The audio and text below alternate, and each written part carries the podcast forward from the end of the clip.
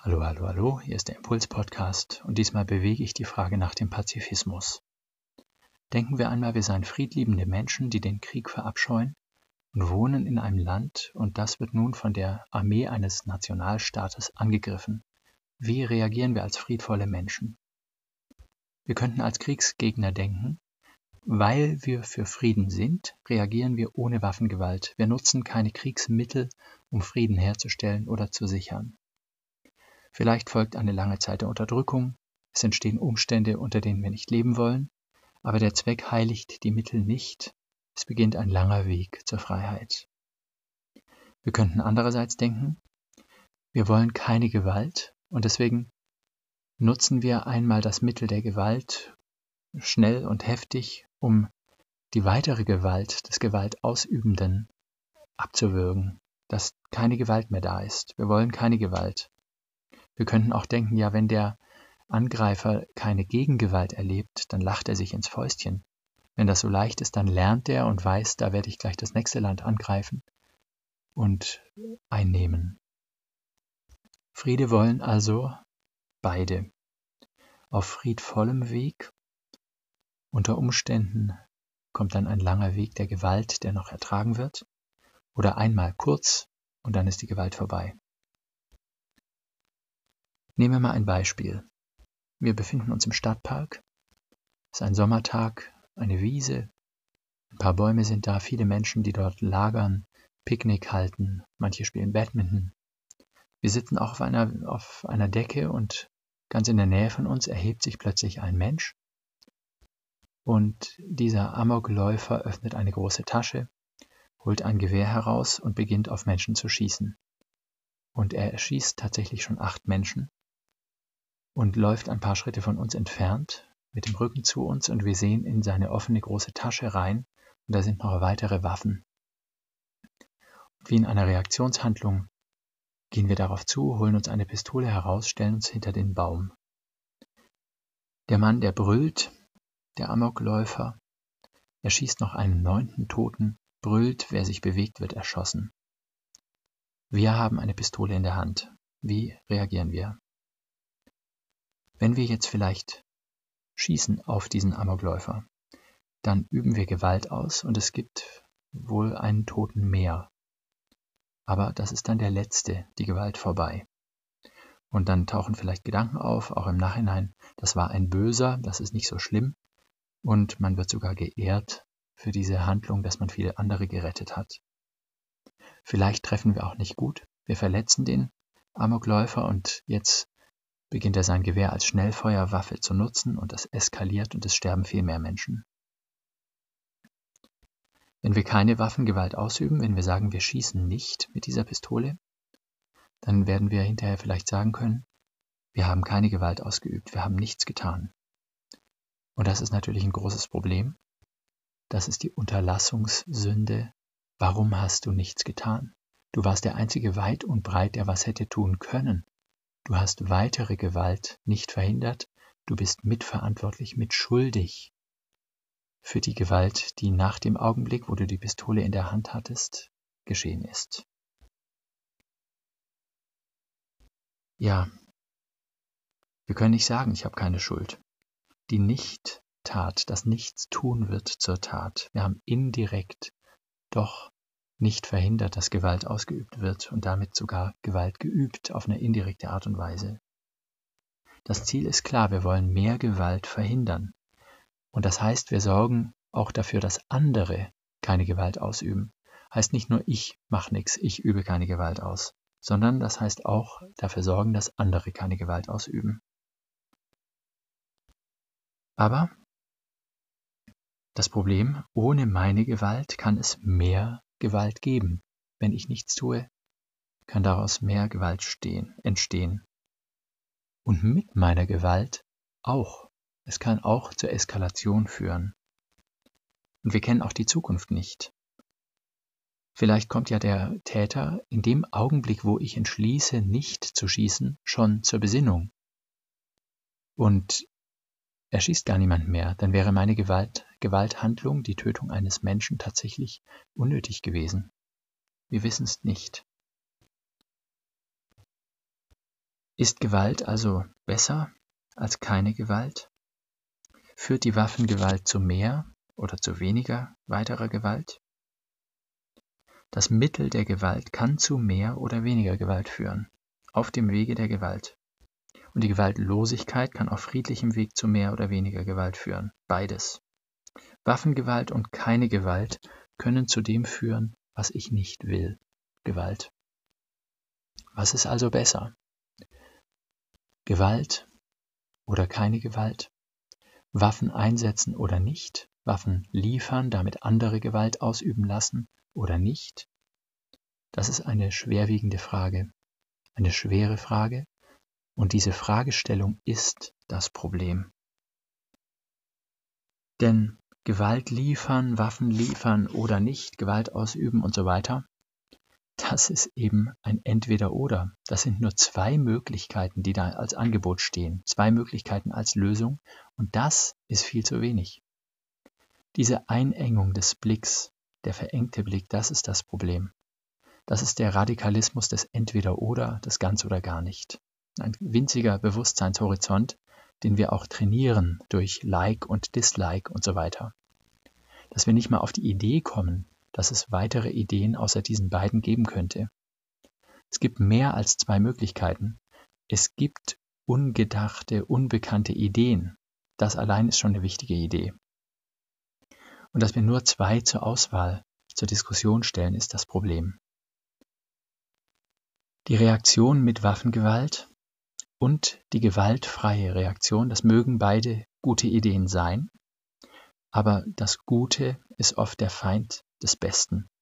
Und bei solchen Lebensfragen brauchen wir beste Ideen, da reichen keine guten Ideen.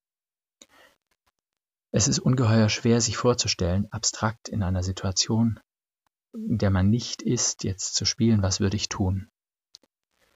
Aber es gibt eben auf jeden Fall mehr Möglichkeiten als zwei. Man könnte versuchen, den Menschen zu verwirren. Man könnte hinter dem Baum hervortreten, mit Suizid drohen, ja, die Waffe auf sich selbst richten, die man da in der Hand hat, und sagen, ich bringe mich um, wenn du noch einen erschießt. Das wäre eine unerwartete Situation für alle. Gandhi, Mahatma Gandhi hat auch mit Hungerstreik gedroht und den auch durchgeführt. Das ist im Grunde auch eine Suiziddrohung.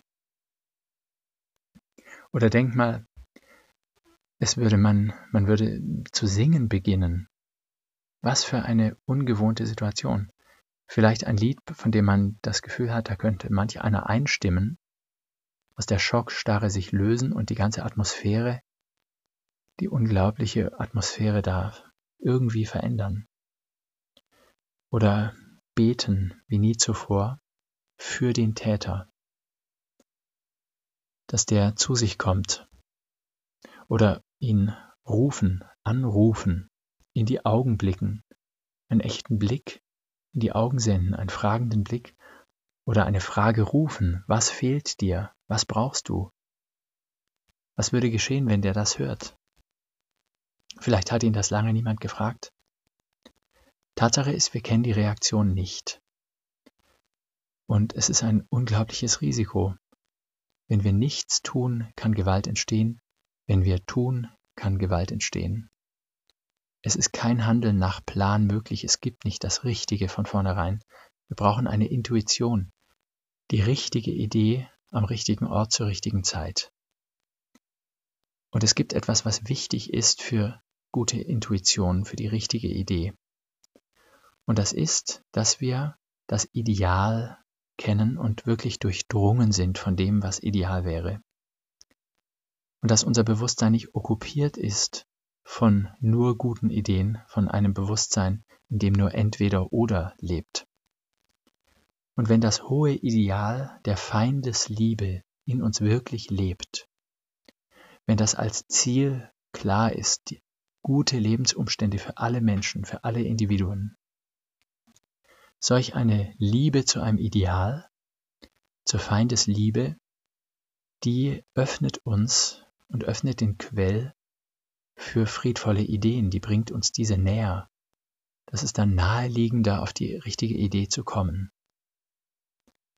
Es ist natürlich ein Riesenunterschied, wenn ich nur ein paar Sekunden habe für eine Reaktion oder wenn ich über Monate plane die Herstellung von Waffen, den Aufbau von Armeen und so weiter. Das entspricht etwa dem Unterschied von Totschlag und Mord. Natürlich, es gibt bei Länderkriegen und vor allem dort viel mehr Ideen als nur die beiden, Gewalt oder nicht. Wenn man sich wirklich, wenn wir uns hingeben dem Ideal der Feindesliebe, wer weiß, was uns für viele Ideen alle kommen würden. Und das wird erst real, wenn, wenn wir uns bekennen zu dieser Liebe, zu dem Frieden. Denken wir nur, wir würden zum Beispiel versuchen, die Armee, das heißt die Soldaten des angreifenden Landes, aufzukaufen. Jedem anbieten und da würden sich, dann man würde sicherlich irgendwelche Wege finden, wie das gehen würde, ein Visum erteilen oder gleich einen Pass in die Hand drücken und Geld, also was sonst Flüchtlinge bekommen, bekommen plus vielleicht ein Startkapital von 50.000 Euro. In Deutschland geben wir 150 Milliarden Euro aus für die Armee, 50 normalerweise im Jahr und jetzt ein extra 100 Milliarden, wie bekannt ist. Und wenn man 150 Milliarden Euro zur Verfügung hätte und jedem 50.000 Euro anbieten würde, ja, da könnte man drei Millionen Soldaten abkaufen. Natürlich würden nicht alle mitmachen, aber wer weiß wie viele. Russland beispielsweise hat nur 1,3 Millionen Soldaten überhaupt. Man könnte Soldaten als Flüchtlinge aufnehmen, allen, die das Land verlassen wollen, um bloß nicht erst anfangen zu müssen, als Soldat zu kämpfen, sie aufnehmen. Und das Wichtigste natürlich überhaupt ist immer das Miteinander reden. Also dass die Staatschefs sich wirklich in Austausch bringen miteinander, und zwar öffentlich, nicht geheim.